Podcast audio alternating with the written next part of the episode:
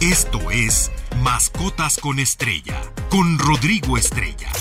Si tienes un animal de compañía, este programa es para ti. Datos, anécdotas, información, curiosidades. Todo. Mascotas con Estrella. Muy feliz sábado, hoy último día de mes, último sábado de mes, se nos acaba abril el día de hoy. Espero estén muy bien. Un saludo a todos aquellos que están todavía en su camita, corrucados con sus animales de compañía, a los que salieron a correr, a pasear, a los que van en el coche, a los que están en el trabajo. Un fuerte abrazo para todos. Y recuerden, durante el programa se vale darles muchos premios, muchas salchichas y muchos papachos a sus animales de compañía, a sus perritos y sus gatos, a sus cuyos. Les pueden dar una maderita, a sus conejos les pueden dar algún tipo de eh, legumbres, lechugas, espinacas para que estén muy contentos. Y bueno, les comenté el sábado pasado que este pasado miércoles, valga la redundancia, es el Día Internacional del Perro Guía y por lo mismo el día de hoy le vamos a dedicar un espacio aquí en Mascotas con Estrella. Eh, hay quien me preguntó, oye, pero es que el año pasado fue el 27, claro, el último miércoles de abril, en la fecha que caiga, es el Día mundial o internacional, perdón, del perro guía. Y no sé si vieron en mis redes sociales, el domingo pasado, el 24, que es el último domingo de abril, se celebra a los perros de rescate en particular, específicamente esos. Ahí puse unas publicaciones, pues de mi querido y difunto conde, que sigo extrañando, un perrazo que rescató en muchos lugares tanto vida humana como animal, y Jonah, que todavía nos acompaña, ya todos la conocen, eh, les hice una publicación especial y obviamente pues un abrazo a todos los entrenadores de estos perros, a todos sus binomios y sobre todo pues a los perritos que cumplen con una función muy importante. Pues iniciamos con el Día Internacional del Perro Guía. Eh, que como les comentaba, pues se conmemora el último miércoles de cada mes de abril. Este año eh, fue el pasado 27 de abril del 2022 y festejamos simplemente al mejor amigo del hombre, el más servicial, el más especial. El Internacional del Perro Guía o perro también en algunos lugares se conoce como perro de trabajo porque originalmente, pues bueno, eh, no, no tenían tan definidas las diferencias de los diferentes tipos de perro de asistencia y servicio, ¿no? Ya que por excelencia y a pesar de los pues el tiempo, los canes han estado desde hace milenios acompañándonos a nosotros, al ser humano. Y el perro guía generó una mayor fama y sorprendió con sus habilidades de trabajo y por eso pues se le conmemora este importante día a estos nobles animales que son entrenados, pues vaya, con la finalidad de brindar apoyo a personas con discapacidad visual para su movilidad e independencia. Es por ello que con la creación de este día pues, se pretende divulgar la importancia del rol y papel de los perros guía para apoyar la movilidad de las personas con discapacidad visual. Es bien importante, fíjense, porque dar terapia con un perro es, el perro tiene que estar muy bien adiestrado, ser obediente, seguir eh, las indicaciones y tener un temperamento adecuado. Pero un perro guía, la persona depende su vida, su salud, su seguridad del perro. Entonces es uno de los adiestramientos más complejos, más completos y obviamente que deben de ser más confiables. Y pues bueno, merecen un especial reconocimiento pues también como les comentaba los entrenadores de estos formidables mascotas de compañía y las escuelas de entrenamiento de perros guía. Nosotros en Stardog entrenamos este tipo de perros, tenemos todos los elementos, la experiencia, el conocimiento para entrenar perros guía. ¿No? Y a todo esto, pues muchas personas me preguntan, oye, yo quiero entrenar a mi perrito que sea guía o que sea de rescate o que sea de asistencia. Y híjole, a veces es bien difícil poderles decir que sí. ¿Por qué? Porque para elegir un perro de estos hay todo un procedimiento, ¿no? Y pues en este caso les voy a platicar un poquito de cómo seleccionamos a los perros guía, ¿no? Ya que pues para apoyar a una persona con discapacidad visual no basta con tener una mascota dulce, amable, cariñosa, no. Se requiere de un entrenamiento especial para formarlos como auxiliares de movilidad, perdón, y aparte su eficiencia y su asertividad tiene que ser del 100%. No hay cabida para el error aquí. Y no solo es llevar a la persona caminando por la calle, es ayudarle en las labores cotidianas de la casa, como la apertura de puertas, búsqueda de objetos, que le pase el control remoto de la tele, que le cambie el papel de baño. De hecho, voy a buscar un video que tengo ahí de Conde, donde le doy la indicación de que cambie el papel de baño y él es feliz porque le encantaban los cartoncitos que vienen adentro del rollo. Pero no nada más es quitar el cartoncito, sino luego te trae el rollo de papel eh, y lo vuelve a poner él, que eso es sumamente importante, ¿no? Y pues bueno, existen escuelas de formación de adiestramiento de perros guía en muchos países del mundo. Cada uno imparte su propio programa, técnicas de adiestramiento y demás. Y pues primeramente hay que seleccionar adecuadamente al ejemplar, como les comentaba. Y ahorita eh, les voy a platicar de las características básicas que debe tener un perro guía. Estás escuchando Mascotas con Estrella. Qué bueno que están aquí con nosotros en Mascotas con Estrella. Les recuerdo nuestras redes sociales, Stereo 100 MX. Un saludo a todos los que nos escuchan en Europa, Estados Unidos y Sudamérica por medio de Stereo 100 Digital. Y a mí me encuentran como Rostar Pets o Rodrigo Estrella Protector Animal Rescatista. Pues bueno, las características básicas que debe tener un perro guía. Primero debe tener un tamaño ideal siendo pues las razas predilectas, como ya sabemos que han agarrado fama, los Golden Retriever, los Labrador, el pastor alemán eh, y bueno, los border collie también ahora están muy, muy de moda para estas funciones y pues eh, deben de cumplir con características idóneas para ejercer la labor del perro guía. ¿no? Es decir, no podemos adiestrar un perro muy pequeño porque el perro guía necesita cierta fortaleza para llevar a su, a su amo, para ayudarle a levantarse. Vaya, son muchas funciones las que ejecuta, ¿no?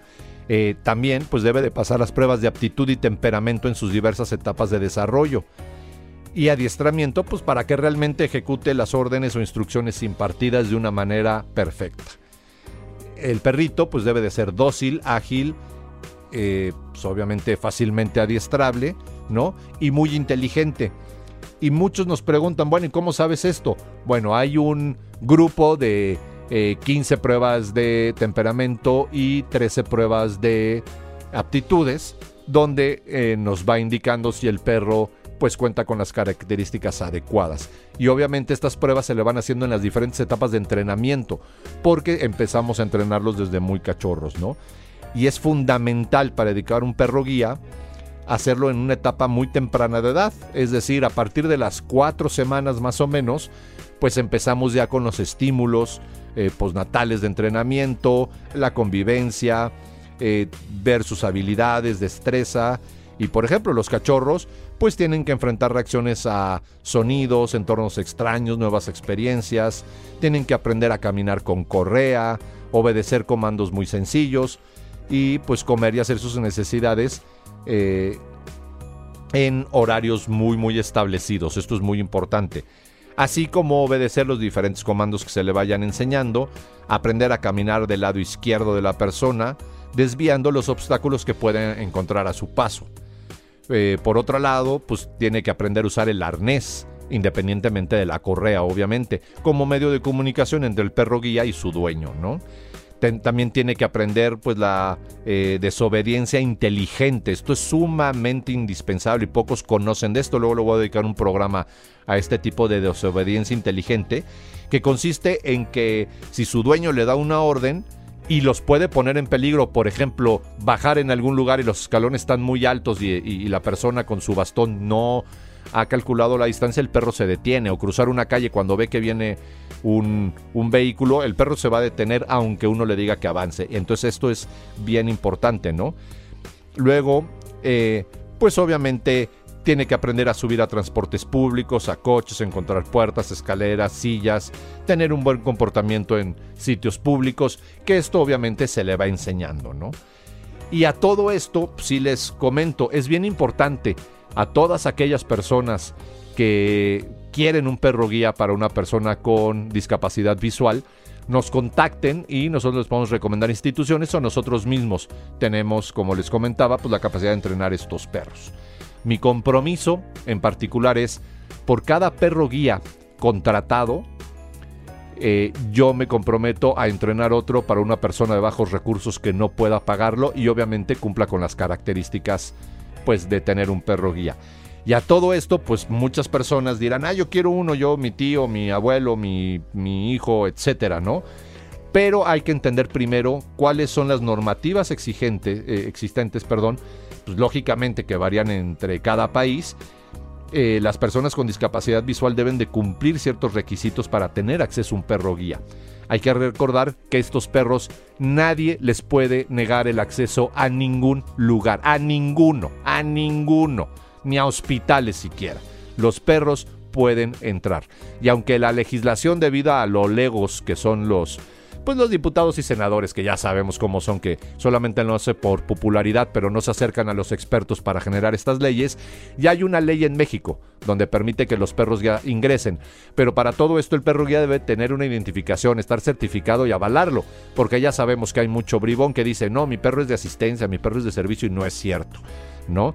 Por eso es bien importante los documentos y alguno de estos requisitos es el, el que van a tener que completar formularios de estudios socioeconómicos, exámenes médicos y determinar de ahí si es candidato a la persona. Número uno.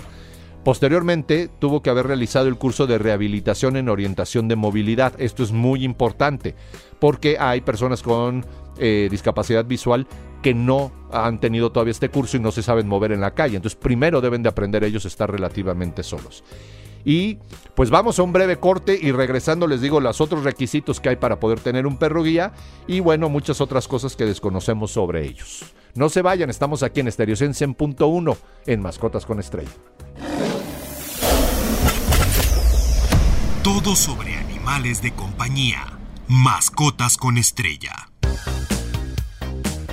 Qué bueno que continúan con nosotros después de este pequeño corte comercial. ¿Cómo les fue? Muchas caricias y papachos a sus mascotas. Espero que sí.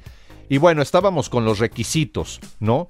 Eh, como les comentaba, la persona con discapacidad visual debe tomar un curso de movilidad y también un curso de capacitación para el manejo del perro, ¿no? No solo es crear el vínculo entre el perro y su dueño, pues también es la práctica, los comandos, los cuidados del perro, eh, practicar en diversos entornos, información en caso de enfermedad de alguno de los dos, ¿no? Se puede enfermar la persona, eh, a lo mejor de gripa, si ustedes quieren, o diarrea, pero pues el perro tiene que estar atento, o viceversa, el perro también se puede enfermar y la persona tiene que saber cómo eh, atenderlo, dirigirlo, llevarlo al médico veterinario, llamarnos, etcétera.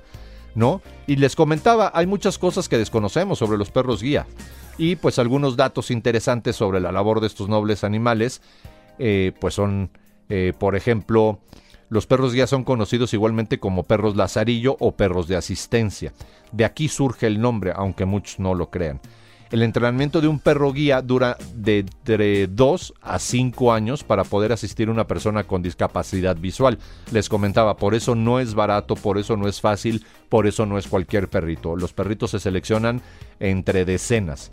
Por eso nosotros también estamos estimulando mucho el eh, entrenamiento de perritos de la calle para diferentes actividades, ya sea búsqueda de drogas, de explosivos, eh, de productos ilegales en aeropuertos, en estaciones camioneras, eh, detección de cambios de insulina en la persona, de epilepsia. Ya hemos comentado aquí varios, obviamente los de rescate, que es una de mis especialidades. Y pues muchas personas sí quieren seguir con el estereotipo del perro de raza, pero hemos roto esos, esos eh, estereotipos, esos estigmas que tenían los perros de la calle y ahora van a poder ver perros guía perfectamente adiestrados, que son perritos sin raza, ¿no? O de raza única, como les, nos gusta decirles, ¿no? Los perros guía son los únicos reconocidos legalmente en la mayoría de los países con privilegios de ser aceptados en cualquier lugar. Era lo que les decía. Si alguno de ustedes conoce una persona que tenga un perro guía y le negaron el acceso a algún lugar, contáctenme por mis redes sociales y tomamos medidas al respecto. Tenemos que crear la cultura adecuada y tenemos que entender que la persona depende de este eh, compañero, de este animalito y no le podemos negar el acceso, ¿no? También otra característica que pues, muchas veces no conocemos es que los medios de transporte deben de permitir utilizar el asiento para el perro guía al lado del pasillo.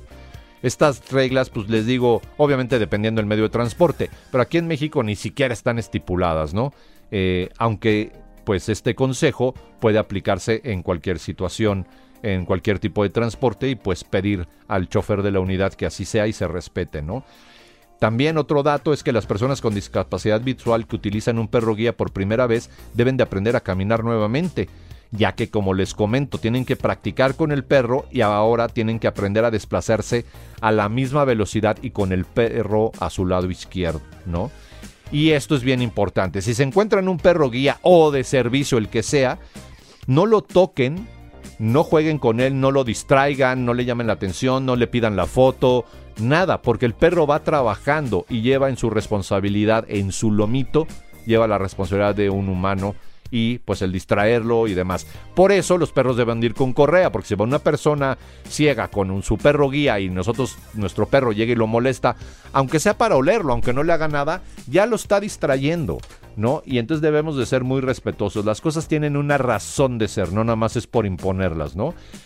Y por otro lado, pues a pesar del entrenamiento que reciben los perros guías, no son capaces de distinguir, por ejemplo, perfectamente los colores de los semáforos, por ejemplo el rojo y el amarillo, se les puede confundir, ¿no? Entonces esto, por eso el, adiestramiento es muy importante. Y en tema de países como México es muy complicado, de hecho nos han venido a ver de Alemania, de Irlanda, de Estados Unidos, porque aquí, pues ya sabes, el semáforo no sirve, no están pintadas las cebras para cruzar la calle, la calle no tiene rampa de discapacitados, está toda rota, hay un güey, perdón por la palabra, no hay otra para expresarlo, eh, que dejó su coche en la banqueta, otro cuate que lo dejó así en, la entrada de su estacionamiento, pero tapando el paso peatonal.